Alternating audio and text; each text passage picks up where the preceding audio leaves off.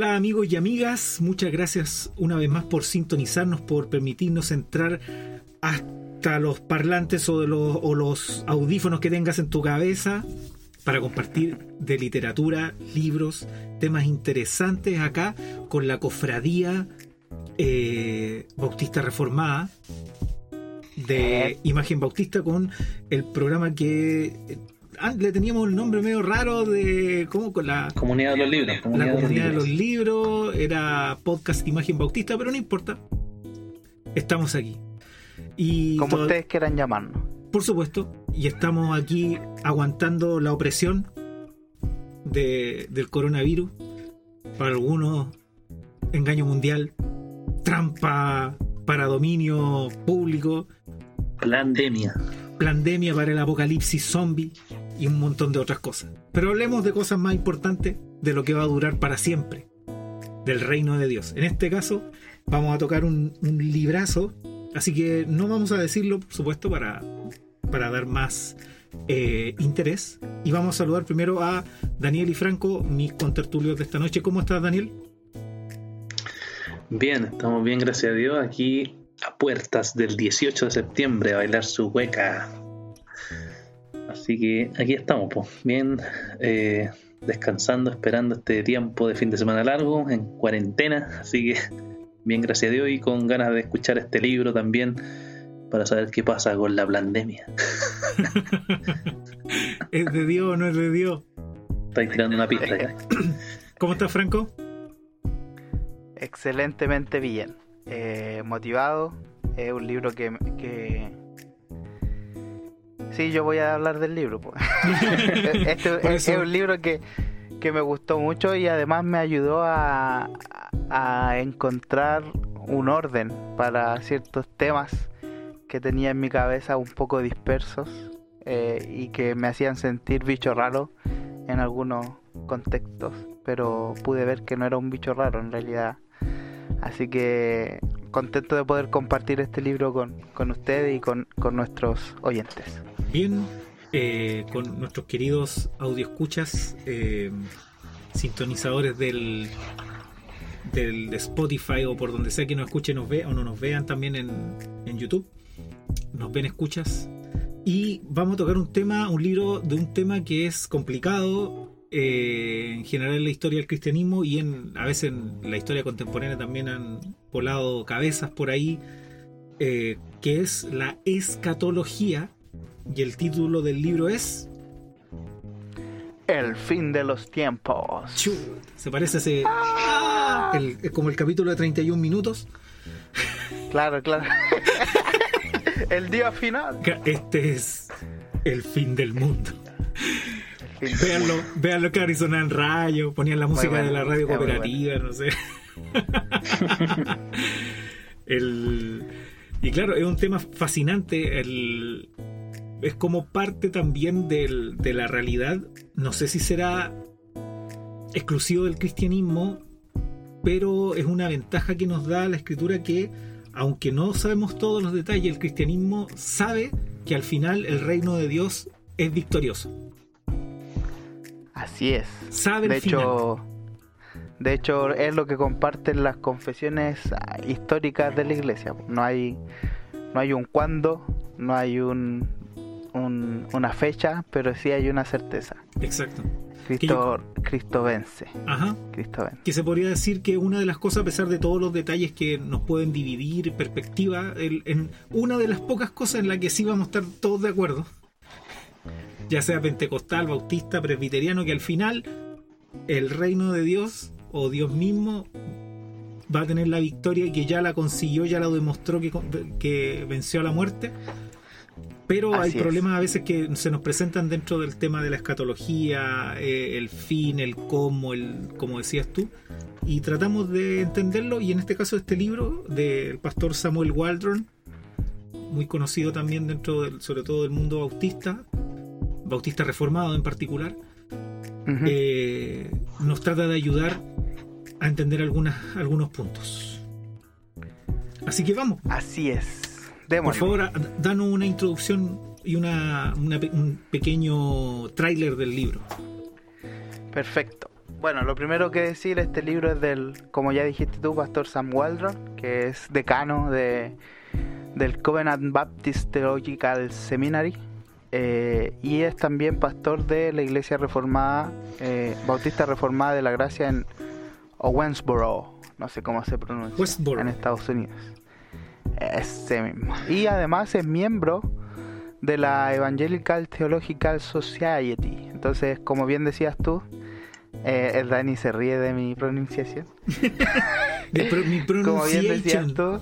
También me río la mía, así que no hay problema.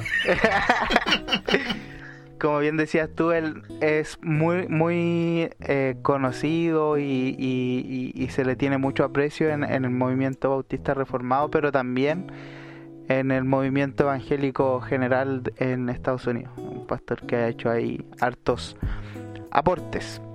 Y es muy, muy bueno este libro porque te, de algún modo te desafía a evaluar si tus perspectivas del fin de los tiempos son bíblicas, no son bíblicas o están dentro de, un marco que podríamos considerar que nace desde la escritura y no como un marco que yo le impongo a, la escritura, a la Biblia. ¿ya?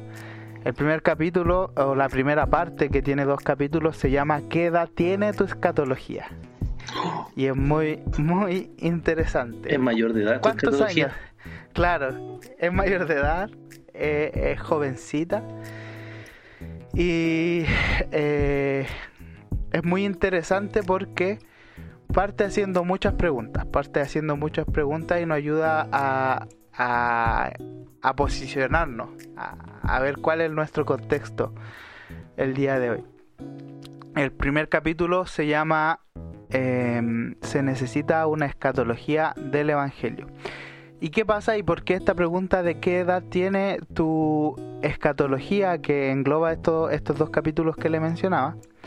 Porque pareciera ser que hay una escatología general, que es la más popular, que es la que toda la iglesia de Cristo siempre ha tenido, pero Waldron dice, esta escatología en verdad no es tan tan así como popular y la que han sostenido todos los cristianos a lo largo de la historia.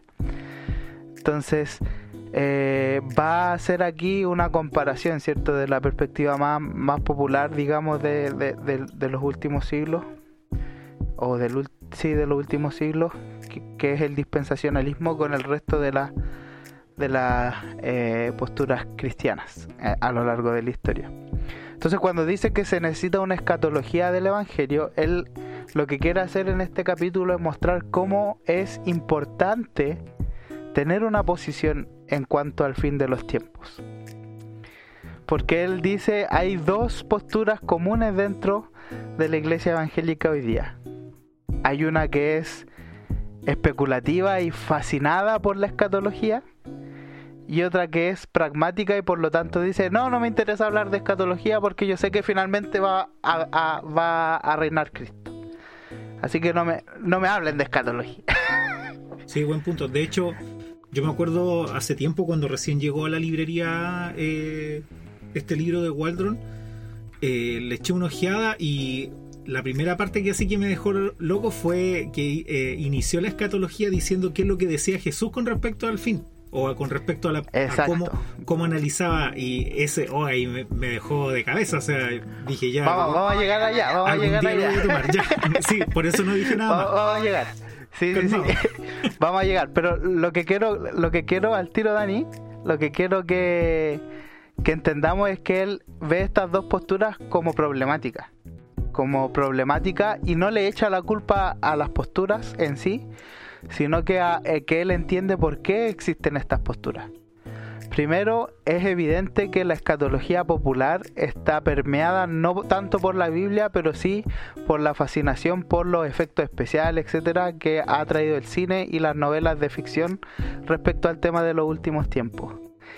Y eso es duro, es un golpe fuerte que ya dice Waldron. Eh, está diciendo al cristiano que le interesa la escatología, muchas veces le llama más la atención esto de poder especular y casi tener un horóscopo del fin de los tiempos y pensar en los zombies y, en, las marcas de las bestias, etcétera. Y no tanto en lo que la Biblia realmente está hablando sobre el fin de los tiempos. Y por otro lado, producto de esta misma efervescencia y de que se trata de mostrar la escatología como algo complejo, que es solo para algunos, que es un misterio, evidentemente hay un grupo de creyentes que prefiere no involucrarse y hacerle el quite y irse más a lo pragmático. Entonces, eh, el Dani sí quería decir algo. Sí, quería consultar eh, lo que dice Waldron respecto al dispensacionalismo, ¿cierto? Que es como que todo el mundo sigue esa, esa más o menos eh, posición, ¿cierto? Claro, muchos. Y que, y que él, según te entendí bien, él dice que es cierto que es algo nuevo o algo... No, no, no creían lo, antiguamente más o menos lo, lo de reformado, reformado eso. Entonces hay algunos que van a responder como objeción de vuelta. Creo que hay un libro de Reini que habla de que el dispensacionalismo en verdad no es nuevo, sino que está igual a través de toda la historia de la iglesia. Entonces, él nos aborda un poco eso, responde eso o no. Absolutamente. De hecho, es así, después de explicar este contexto, él entra al segundo capítulo que se llama Pero, ¿cómo puede todo el mundo estar tan equivocado? y exactamente tiene que ver con lo que tú decías, Daniel. Eh, aquí ya eh, Waldron empieza a poner paño frío al asunto y empieza a decir sí. Actualmente no podemos negar que hay una gran mayoría que tiene y asume esta postura como la postura cristiana y bíblica, ¿cierto? Pero él dice, pero esa pretensión de que es muy antigua y que ha estado siempre eh, es problemática. Y él empieza a mostrar por qué. Y precisamente él cita a un, a un estudioso, a un erudito del dispensacionalismo que es Feinberg, que él asume, ¿cierto?, que el dispensacionalismo en sí está presente incluso antes en los padres de la iglesia y todo el tema. Pero eh, Waldron em, eh, va a mostrar cómo esto no es así. Y lo va a hacer mostrando cuáles son las perspectivas históricas que se fueron desarrollando a lo largo de la historia de la iglesia. Él muestra cómo efectivamente en el primer siglo y en la iglesia primitiva, más o menos hasta Agustín, lo que más era común en la iglesia era una postura premilenial. ¿Qué quiere decir esto? Que ellos creían que el Señor Jesús iba a venir en su segunda venida iba a establecer un reino de mil años donde él iba a reinar tanto sobre creyentes o santos como sobre impuros o, incrédulos, ¿cierto? Eh, paganos, impíos, como a algunos les gustaría decir. ¿Ya? Pero hay una diferencia sustancial con el dispensacionalismo entre esta postura eh, premilenial histórica y el dispensacionalismo. Y es que el, eh, el, perdón, el dispensacionalismo hace un énfasis muy grande entre la distinción entre la iglesia y Israel, e Israel, perdón. ¿Cierto? Entonces Waldron viene aquí a citar a padres de la iglesia que, que niegan esto absolutamente, ¿cierto? En, cartas ellos eh, rechazan esta idea de que la iglesia sea algo diferente de Israel. Ellos dicen que en realidad es un solo pueblo y siempre el pueblo de Dios ha sido la iglesia, tanto en el Antiguo como en el Nuevo Testamento. De algún modo se ve un, una estructura pactual primitiva, digamos, ¿ya? Porque todavía no estaba el estudio desarrollado, pero sí estaba esta idea de que la iglesia de Dios está presente en el Antiguo Testamento y la iglesia del Nuevo Testamento es simplemente la continuación del pueblo de Dios en la historia de la redención. Entonces, esta, esta distinción es fundamental. ¿Por qué? Porque es totalmente opuesta a lo que el dispensacionalismo propone, ¿sí? que separa a la iglesia de Israel. Y no solo eso, sino que mucho menos creían en un eh, rapto secreto o en una segunda venida con una tercera venida, ¿cierto? Eh, entonces ahí empieza a mostrar cómo es complejo sostener que el, el dispensacionalismo o las propuestas dispensacionalistas estaban desde antes de Darby o de, o de aquellos que inauguraron cierto el dispensacionalismo. Es bien interesante porque incluso cita a Eusebio por ahí, eh, llamando eh, la atención de posturas eh, que incluso consideraba él fantasiosas en su tiempo, que tenían que ver con esto de la separación de la iglesia, etcétera. Interesante. Entonces, esa, la, si pudiéramos verlo dentro de lo que tú estás explicando, ya sería una, estaríamos, ese sería el abordaje de la parte 1, ¿no? Más o menos. Sí, y eh, bueno, y no solo hasta ahí, pues ahí, además de hacer esta comparación, muestra todas las otras perspectivas. Después pasa por el amileniarismo y al último por el postmileniarismo para después recién decir, bueno, después de esta postura empieza a tomar fuerza el dispensacionalismo y se empieza a ser conocido. Sin dejar, sin dejar de sorprender a los de la época, de cuando este surge. De hecho, hay una cita muy buena. Hay una cita muy buena que hace Waldron de de Spurgeon, que está registrada en un libro de Ian Murray. Eh, cuando empezó a surgir esta propuesta de la distinción entre la iglesia e Israel. Dice, se las quiero leer. Dice así Spurgeon, incluso hemos escuchado afirmar que aquellos que vivieron antes de la venida de Cristo no pertenecen a la iglesia de Dios. Nunca sabremos qué es lo que tendremos que oír a continuación. Y tal vez es una bendición que estos disparates sean revelados de uno en uno para que podamos soportar su estupidez sin morir de asombro. suave, suave Spurgeon. Qué simpático ah. Spurgeon, ¿eh? suave. Pero imagínate, Spurgeon, involucrado absolutamente con la teología, con la predicación, ¿cierto? Con, con la proclamación del Evangelio, para él era, en sus palabras, una estupidez esta propuesta de separar o de decir que antes de la primera venida de Cristo no había iglesia en la historia de la redención. Eh, ese es como él empieza a mostrar, ¿cierto? Que eh, en realidad el dispensacionalismo, la postura popular actual es nueva. Eh, estamos hablando ahí del siglo XVIII, siglo XIX, ¿cierto? Eh, perdón, ¿de Spurgeon o de la...? De Spurgeon, de Spurgeon siglo, siglo XIX, porque era 1800. Sí, está en el límite. Sí, correcto. Ahora lo que igual me, venía a la mente es que Waldron igual está pensando en el dispensacionalismo clásico, ¿no? Correcto, buen buen punto también ahí. Spurgeon también. Absolutamente. Eh, este es el, clásico, el, original, por decirlo de alguna manera, o el primario, el primero, ¿cierto? Porque también sabemos que hoy día, al igual que hay muchas teologías del pacto, también hay, hay muchas variaciones y matices dentro del mismo dispensacionalismo. Tenemos dispensacionalismo progresivo, etcétera. Pero Waldron está no está hablando de posturas teológicas académicas, digamos eh, sino que él está abordando en sí el, la postura popular o la postura más, más transmitida.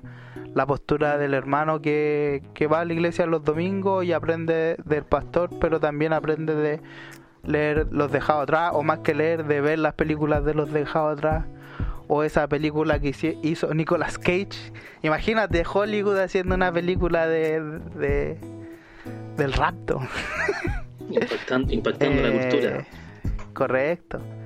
Entonces, a, eso está tratando de llegar eh, Waldron, digamos, para mostrarles que hay más. Hay más opciones y la historia de la iglesia es rica en presentarnos otras posturas. Entonces, después de este punto comparativo, ¿qué es lo, qué, ¿cuál es el siguiente paso que aborda Waldron para mostrar una perspectiva que él, que él cree y demuestra que está más de acuerdo con el Evangelio? ¿Cierto? Sí. Este, este, esta segunda parte es fundamental en todo el libro. Esta segunda parte es como la médula, diría yo, o a mi parecer es la médula del libro, porque precisamente se llama la escatología hecha sencilla. Y de hecho Waldron parte diciendo algo así como ya, vimos todo lo complejo que el hombre puede hacer las cosas simples. cómo el hombre puede complejizar tanto las cosas que Dios sencillamente nos entrega en su palabra. Entonces, dice, ahora pasemos a abordar eh, lo sencillo de la escatología al mirar las páginas de la Biblia. y empieza a llamar la atención acerca de que el tema de la sencillez de la escatología tiene que ver con cómo nosotros leemos la Biblia, cómo nos acercamos a, a la Biblia para entenderla, para leerla. Y da tres tips o tres puntos que son clave para poder leer la Biblia y no complicarnos en el intento. ¿Ya? No confundirnos en el intento y terminar entendiendo lo que queremos entender o no entendiendo nada simplemente. ¿Sí? Evidentemente, Waldron no está negando eh, la intervención del Espíritu Santo para la comprensión. Pero como no niega el Espíritu Santo para la comprensión, tampoco niega el hecho de que la Biblia fue escrita eh, por hombres inspirados por Dios y con técnicas humanas, digamos, ¿cierto? Eh, se usó distintos tipos de literatura, como la poesía, como la narrativa, ¿cierto? Y por lo tanto debemos respetar las reglas lingüísticas para poder leer la Biblia. Pero estos tips no tienen que ver tanto con con la gramática y la semántica y todas esas cosas que nos hacen sufrir en el colegio, sobre todo a los que somos matemáticos, eh, sino que con eh, otro tipo de cosas. El primer tip dice que es bueno, es recomendable y es necesario que leamos primero lo que es claro o lo que es más claro para luego leer lo que es más difícil, ¿cierto? ¿Por qué? Porque así vamos a poder entender lo difícil a la luz de lo que es más claro. ¿sí? Eso es un principio hermenéutico. Es un principio hermenéutico, ¿cierto? Y, de ahí viene la idea de que la Biblia interpreta a la Biblia. Porque yo voy a ir a los pasajes difíciles luego de haber visto los pasajes fáciles o, los pasajes más eh, claros que hablen acerca de un mismo tema. Entonces, de ahí vamos a ver cómo, cómo lo aplica Waldron. Después nos dice el segundo tip que debemos leer aquello que es literal antes de lo que es figurado, ¿cierto? Por lo tanto, deberíamos irnos a las narrativas, a las cartas o a los evangelios antes que a los textos de profecía, por ejemplo, o al mismo Apocalipsis que tiene cierto una literatura más figurada, más de imágenes, cierto, de representaciones. Y el tercer tips, tips, van dando tips, es lo general para después ir a lo detallado. ¿cierto? Como dirían ahí los pastores, primero se observa el bosque en un avión y después entramos en el bosque y miramos árbol por árbol, los animalitos que hay adentro, ¿cierto? Etcétera. ¿Sí? Entonces, primero necesitamos ver una estructura más general para después ir entrando en los detalles. Y respecto a esto de lo general o la estructura más grande, también Waldron argumenta que hay estructuras que se pueden identificar fácilmente en la Biblia que nos permiten eh, comprender mejor después eh, los temas detallados. Antes de decir eso, ah, ¿quieren comentar algo respecto a los tres tips de, de cómo leer la Biblia? ¿Lo han usado ustedes? ¿Le han servido? Yo lo encuentro fantástico, muy, muy claro para interpretar, digamos, estos temas que son o parecen bastante complejos. Creo que son muy buenos tips o pasos a seguir para interpretar. Sí, absolutamente de acuerdo. Bueno, bien. Yo opino lo mismo que usted. De hecho, por eso me gustó tanto el libro. bien. Entonces estas son tres estructuras también. Son tres estructuras. La primera es darnos cuenta de cuál es el sistema propio que la Biblia presenta o cómo presenta y, muestra la historia la Biblia. Igual Ron va a decir, si nosotros nos fijamos bien, la Biblia presenta la historia de la humanidad o la historia de la redención en dos edades o en dos siglos. ¿Ya? Después vamos a ver cuáles son esos siglos. En segundo lugar, la Biblia nos enseña que hay un, punto, una línea que divide estos dos, estas dos edades, ¿cierto? Y que esa línea y ese momento es el juicio de Dios. el juicio de Dios general, ¿cierto? Tanto para los santos como para los eh, incrédulos. Y finalmente, también la Biblia nos presenta que hay una segunda venida de Cristo que trae un reino escatológico o un reino consumado, un reino que todos anhelamos que se haga presente. Estas son las tres grandes estructuras que Waldron argumenta en este libro que están presentes en la Biblia y que podemos identificarlas y que son necesarias de tener presente antes de ir a leer los textos más complejos o más figurados, ¿cierto? Como Daniel o como Apocalipsis. ¿Habían escuchado eso de las dos edades? Yo me imagino que sí porque ya leyeron el libro, pero... Sí, yo no lo leí antes del libro. yo no lo leí entero, de hecho quiero retomarlo. Lo, lo iba leyendo y después dije ya voy a parar para leerlo bien, pero fue uno de los aspectos que fue lo primero que vi en el libro porque eh, el libro está lleno de esquemas visuales para darse a entender. Para darse a entender. Eso es fan. Entonces, es fantástico. es lamentable que aquí no podamos mostrarle los esquemas. La primera vez que lo, lo tomé, le eché una ojeada así rápido de, para conocerlo un poquito en el sentido de librero para recomendarlo, si me preguntan qué perspectiva, etcétera. Y cuando vi los esquemas quedé así, ¡puff! Porque fue el primer esquema que vi, que es donde sale lo que tú estás relatando, lo va, que lo va a decir tú, yo creo, sí, para no hacer spoiler. Sí, las dos edades, ¿cierto? Excelente. Yo, yo lo leí hace tiempo igual, pero lo leí rápido, me acuerdo. Pero sí, me acuerdo de los esquemas, me acuerdo también de lo sorprendido que uno queda cuando ve que algo que parece tan complejo se hace tan sencillo y queda como bastante sorprendido después como eso como que encaja en todo el sistema que bueno Waldron plantea y que nos por lo menos yo adhiero a, la posición de correcto. Vamos a mencionar eso también. Eh, de hecho lo iba a hacer al principio. Pero evidentemente Waldron asume una postura escatológica a partir de todo esto que va a explicar, ¿cierto? Pero él quiere mostrar más que la postura escatológica que nosotros tengamos herramientas para evaluar si nuestras convicciones se ajustan al modelo que la Biblia plantea. ¿Ya? Eh, sí, es, genial, sobre todo el tema de los esquemas visuales que ayudan como harto a, hacerse una imagen mental. Eh, bueno, eh, sigue este, esta parte ya entrando derechamente a cuál es este sistema propio de la Biblia, cuál es el esquema básico que la Biblia presenta y él argumenta que estas dos edades son eh, leídas en el Nuevo Testamento como el siglo presente y el siglo venidero. ¿Ya? Y ahí, bueno, ahí hay citas bíblicas por montones. Así que cuando lean el libro se van a dar cuenta. Y una de las cosas que él dice es que estos dos siglos, el siglo presente y el siglo venidero, además dentro de ellos tienen edades particulares o momentos en la historia que pueden ser reconocidos, pero que están todos dentro de estos grandes marcos, el siglo presente y el siglo venidero.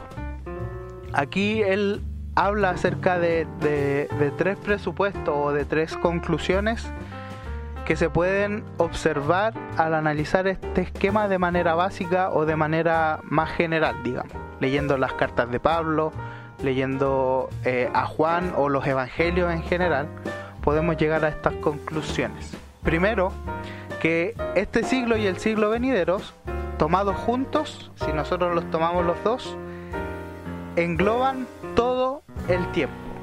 Es decir, si yo junto este siglo y el siglo venidero, tengo toda la historia de la redención, incluido el estado eterno, ¿sí? que es el reino de Dios establecido. Alguien podría decir, pero ¿cómo si es la eternidad y no hay tiempo? Ah, ¿dónde dice que no hay tiempo? Y es una de las cosas que Waldron en la última parte va a ir conversando, ¿cierto? Que eh, el hombre como criatura jamás va a vivir fuera del tiempo, porque es una condición que Dios estableció como ley. Solo que es un tiempo sin fin. Y es muy interesante. Y ahí él incluso va mostrando eh, cómo han ido cambiando las traducciones de la Biblia a partir de esta mejor comprensión del término. Claro, porque, ahí también, perdona, está involucrado. Dale, dale, dale. Está involucrado un atributo de Dios. Absolutamente. que es incomunicable, ¿cierto? Que es el poder estar fuera del tiempo. ¿Sí? Es, hermoso, es hermoso ir leyendo estas cosas así, es como va a quedarse dos horas pensando. Pensando, ¿qué es el tiempo? ¿Qué es el tiempo? Claro. Otra de las cosas, antes de seguir con la segunda presupuesto, es que estas dos edades son tanto temporales como espaciales. Ya no tienen que ver solo con cronología, sino que también con eh, todo lo que involucra, ¿cierto? El espacio, eh, la creación, todas las cosas. Eso es muy importante de que no se me olvide. Bueno, la segunda conclusión es que este siglo y el siglo venidero son estados cualitativamente diferentes de la existencia humana y periodos cualitativamente diferentes en la historia del mundo. ¿Qué quiere decir esto? Que este siglo es infinitamente diferente del siglo venidero. ¿Ya? Tanto en los estados para las personas como en la creación misma. ¿Ya? Es bacán esto, porque cuando cita a Pedro y habla de el juicio por fuego y la nueva tierra y el nuevo cielo, bueno, él dice, no es espiritual, eso es real, es el Señor haciendo o, o redimiendo toda la creación. Es genial, es maravilloso. Y la tercera conclusión es que este siglo y el siglo venidero están separados por el juicio de los malos y la resurrección de los justos que concluirán este siglo e, e, inaugurarán el siglo venidero. ¿Cierto? Que es lo que hablábamos, que la separación entre estas dos edades es el juicio de Dios. Ya. Bien. ¿Qué vemos después? Entramos al detalle, al detalle de los dos siglos o de las dos edades. ¿Ya? ¿Por qué es bueno este detalle de las dos edades? Porque aquí ya él empieza a mostrar los contrastes que hay entre el siglo presente y el siglo venidero. Por ejemplo, que este siglo presente es siempre malo. De ahí él cita a Pablo, ¿cierto? Y, y, por ejemplo que dice el presente siglo malo, ¿cierto? O los hijos de este siglo. Siempre está dándole una connotación negativa, una connotación mala de, que en realidad el presente siglo no tiene arreglo en sí mismo, ¿cierto? O, naturalmente. Naturalmente. ¿Sí? ¿Y dónde está la, redención de la cultura? Rayos. No, pero no niega eso, no niega eso, no hay, no niega eso. Pero la redención el, cambio evidente por el reino de Dios solo se consigue sobrenaturalmente, es decir, cuando Cristo viene. Bueno, ahí vamos a ver qué, qué problema genera eso. En segundo lugar, dice que este siglo está en sus últimos días. Y aquí esto es muy, muy interesante. ¿Por qué?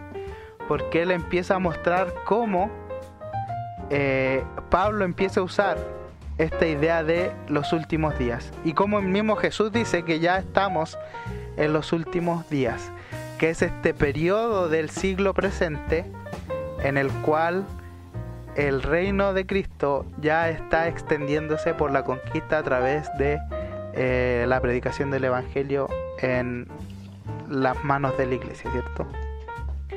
Em, em, es genial.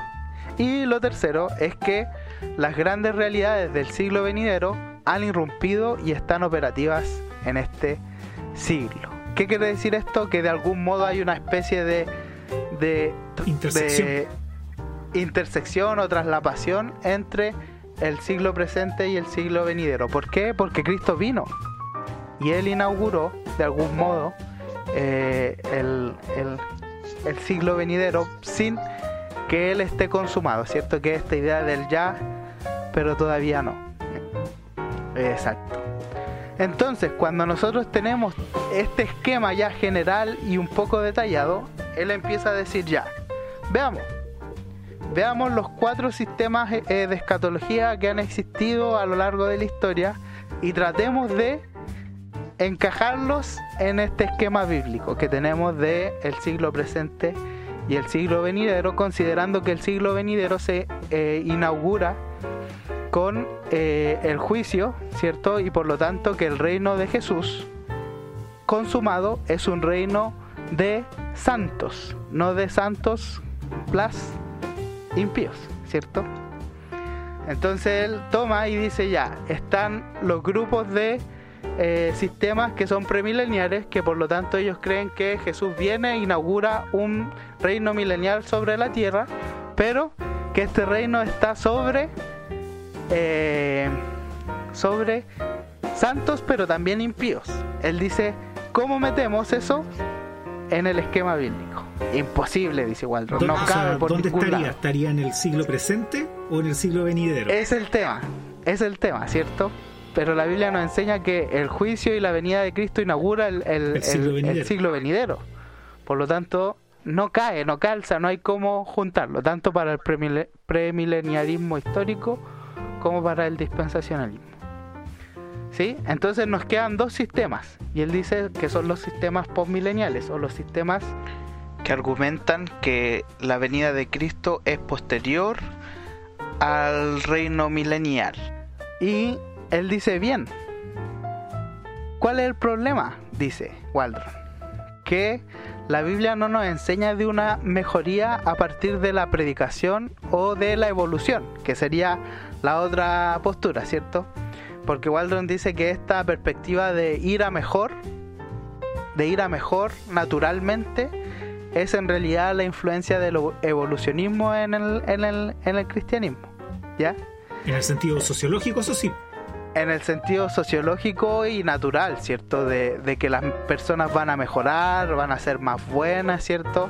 También de que la naturaleza va a ir mejorando, porque obviamente si el hombre empieza a portarse mejor, todas las cosas van a ir mejor. Y es obvio, si el, el evolucionismo eso es lo que plantea, ¿cierto? Ir a mejor. Pero también dice que eso permeó, ¿cierto? La idea de que por el evangelismo esto también iba a ir mejorando, iba a ir, ¿cierto? La iglesia eh, ganando mucho, mucho, mucho más terreno y al final cuando Dios viniera ya todo prácticamente iba a ser eh, bueno y, iba a ser iba a estar listo, ¿cierto? Para que el Señor reine. O iba a haber un reino milenial con Cristo reinando desde el cielo hasta que Él viniera después de esos mil años. Waldon dice no. El reino, el reino consumado de Dios solamente ocurre, o esta mejoría absoluta de los nuevos, de la, de la nueva tierra, de los nuevos cielos, del el reino solamente compuesto por santos, solo ocurre luego de la segunda venida de Cristo y del juicio. Por lo tanto, obviamente él dice, el único sistema que calza en esta, en esta estructura bíblica es el amilenialismo. Y él empieza a argumentar. Ojo, que yo lo estoy hablando súper rápido, pero Sí. él pone ahí los textos bíblicos, hace las comparaciones, etc. Sí, pues Para estamos, que- estamos presentando el, el- el libro en sí. Algún día haremos un estudio bíblico más detallado. Correcto. Pero sí, pues Claro, estamos este es haciendo una, una libro. present- ¿Ah? Esto es podcast de libros, no es estudio bíblico. Correcto. No, pero es fascinante ya el hecho de, eh, como te decía yo, personalmente cuando viese ese asunto de este siglo y el siglo venidero, que sale tantas veces incluso en las palabras del mismo Señor, muchas cosas se te descuadran cuando, o mejor dicho, tienes que forzarlas para que te calcen en el sistema que tú quieres encontrar en las escrituras. Y Absolutamente. vas a tener muchos problemas, porque la verdad que eh, Waldron de repente, ¿cómo se llama esto? Cuando alguien trata de presentar algo que siempre te lo han presentado como complejo y lo presenta como algo, no digamos que te, te soluciona todos los problemas, como se dice, pero te lo presenta tan evidente que uno no lo ve, que es como cuando el- te, te pegan un tortazo en la cara y uno dice, pero ¿y cómo no lo vi? Lo Claro. y estaba presente, siempre estuvo y de repente, ¡puaf! Entonces te deja, eh, ¿cómo se llama esto? Plop, porque te, te das cuenta y dices, sí, pues ahí está, y no lo está forzando. Todo eso es muy interesante. Así es. De hecho, eh, yo conversando con, con incluso gente muy cercana a mí, cuando yo les planteaba estas cosas, me decían, pero como si siempre nos han enseñado de otra forma. Yo decía, pero, pero sí está bien, pero yo no te estoy diciendo, no te estoy diciendo cómo deberían haberte enseñado. Yo lo que quiero que veas es, piensa en la Biblia. ¿Qué dice la Biblia? Entonces, estamos, eh, estamos creyendo una escatología o estamos disfrutando de una escatología coherente con el Evangelio, coherente con la Escritura, sí o no. Y eso es, es cosa de uno. Yo no puedo forzar a otro que crea lo mismo que yo, ¿cierto? Pero ahí están las cosas, para comparar, para pensar y todo. De hecho, eh, Waldron cuando termina el capítulo del esquema básico, él dice que una de las gracias de este esquema es que es sencillo. La Biblia siempre va a tratar de ayudarnos a ver las cosas. Incluso dice, es tan sencillo que llega a ser humillante. Claro. ¿Cierto? Por eso mismo, por lo mismo que tú decías, ¿por qué? Porque también muchas veces está en la, en la mentalidad de que la Biblia es un libro que está como ultra críptico para encontrar clave y sobre todo esa fascinación que tenemos los seres humanos de decir yo encontré la clave y nadie más la tiene, pero te la voy a decir, pero yo nomás la tengo, nadie más. Eh, es ese sentido de como de en el fondo es como controlar a Dios, eso es lo que tú quieres. Que yo lo tengo. Y controlar a la gente también. También, también decir, es decir, como yo tengo controlado lo que Dios dijo, yo nomás lo capté. Y también, claro, lo que dices tú, a la larga eso va a decantar en, eh, en creer que podemos controlar a la gente también. Bien, entonces, como, como veníamos diciendo, es genial esto de que eh, él presente un esquema sencillo, sin darle tanta vuelta, sin hablar de símbolos y todo el tema todavía, porque al final, en la tercera parte, él lo va a hacer pero ya lo va a hacer con una estructura clara general. Cosa de que las otras conclusiones salgan, ¿no? Claro, que es lo que ha estado haciendo, demostrando todo este rato, que es la estructura general para que lo demás tenga un sentido sencillo en el, en el buen sentido de la palabra. Así es, un sentido, sí, que sea deducible, no, no con una clave así secreta y que hay que llegar a cierto nivel, ¿no?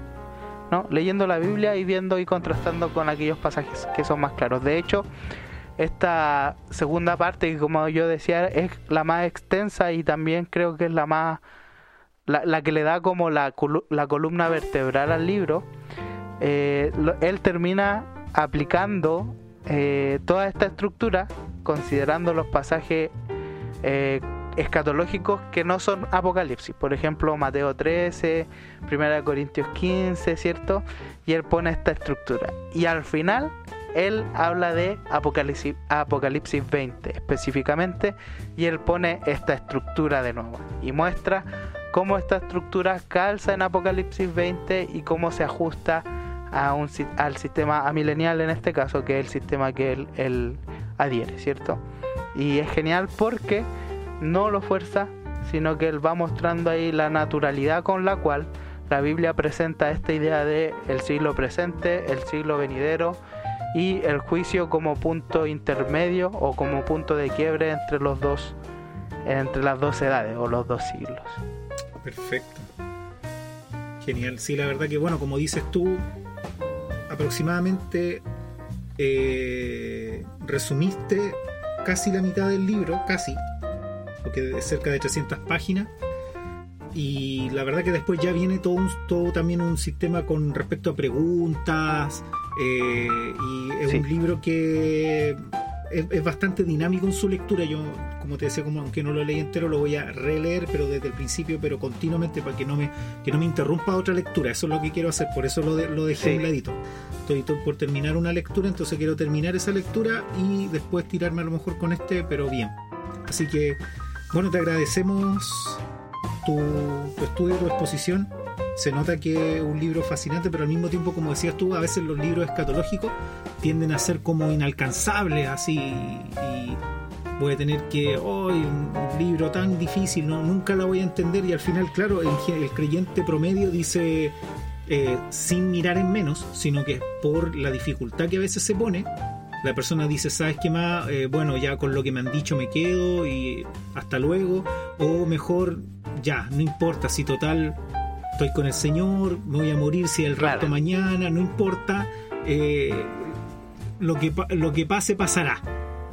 Va a pasar igual. Va a pasar igual y, y, adiós. Claro, tampoco con eso no, no, tratamos de decir que la persona eh, tenga que volverse un experto, pero este libro la verdad que hace una aproximación bastante buena a través de un, una, hasta por es una clave tan sencilla que es decir, qué es lo que dijo Jesús y los apóstoles, con lo que es más luminoso, y después lo más complicado, lo figurativo, eh, y lo, lo, que es puramente eh, literatura apocalíptica que claramente es más compleja. Sí, el tema, Carlos, y me gustaría insistir en eso, es que nuestra idea del fin de los tiempos también afecta nuestra manera de vivir el cristianismo. Entonces es importante, es importante, de hecho Hebreos plantea que es lo que es lo que hizo la diferencia entre los entre los héroes de la fe y aquellos que se perdieron en el desierto. ¿Cierto? Hebreos dice, ellos estaban mirando el reino escatológico. ellos estaban mirando aquello que había de venir, aquello que ellos estaban seguros que iba a ocurrir. Entonces, es importante, es importante, como dices tú, no ser un, un, maestro erudito de la escatología quizás, pero sí conocerla y conocer la que la Biblia nos plantea para vivir un evangelio íntegro, un evangelio completo, no un evangelio con, con incertidumbres. Obviamente no vamos a conocer todas las cosas y esa es la, la maravilla del misterio de Dios. ¿Por qué? Porque vamos a seguirle conociendo en la eternidad y no va a ser agotable para nosotros. Así es. Eh, pero hay cosas que están ahí que están disponibles para nosotros para que podamos disfrutarla y podamos glorificar a Dios por ello. Que eso es lo fundamental al final del conocimiento bíblico. Correcto, correcto. Darle gracias a, Dios por su misericordia, ¿no? Ya vos, Franco, te, agradecemos por, por todo este esfuerzo que tú has hecho. Eh, bueno, es un libro, ¿dónde lo podemos conseguir y de qué editorial es? El libro eh, creo que es de Faro de Gracia. Sí. Vamos, sí, de Faro de Gracia. Yo lo compré en CLC la primera vez en físico, ya, pero hoy día lo tengo en Logos también. Así que si alguien tiene Logos, Bible Software, eh, eh, también puede adquirirlo a través de esa biblioteca. Perfecto. Y, me imagino que las librerías online también deben tenerlo por ahí. ¿En Kindle no sabes si está? Me parece que no. No, ahí me pillaste. Creo que no está en Faro de Gracia, por Amazon. En general, me parece que no tiene libro en Kindle. No, no edita mucho ebook. No, así que serían esos dos medios, por lo menos por ahora, librerías, librerías LC también y Logos Software. Sí, que también un muy buen libro y, y, está accesible de leer, de seguir. los mapas conceptuales y los esquemas ahí ayudan bastante. Ya pues hermanos, gracias por eh, sintonizarnos una vez más. Eh, esperamos que también puedan mandar sus saludos, sus apreciaciones, sus opiniones, las cuales estamos atentos también para poder crecer y hacer cada vez un mejor programa para ustedes. Así que que Dios les bendiga y gracias por sintonizarnos, por descargarnos, por vernos en las redes que estamos compartiendo. Y muchas gracias por eh, sentir esa pasión también por querer conocer un poco más y acceder a, recursos que nos hacen eh, crecer y poder glorificar a Dios de mejor manera. Un abrazo para todos, que estén muy bien hasta pronto, nos vemos.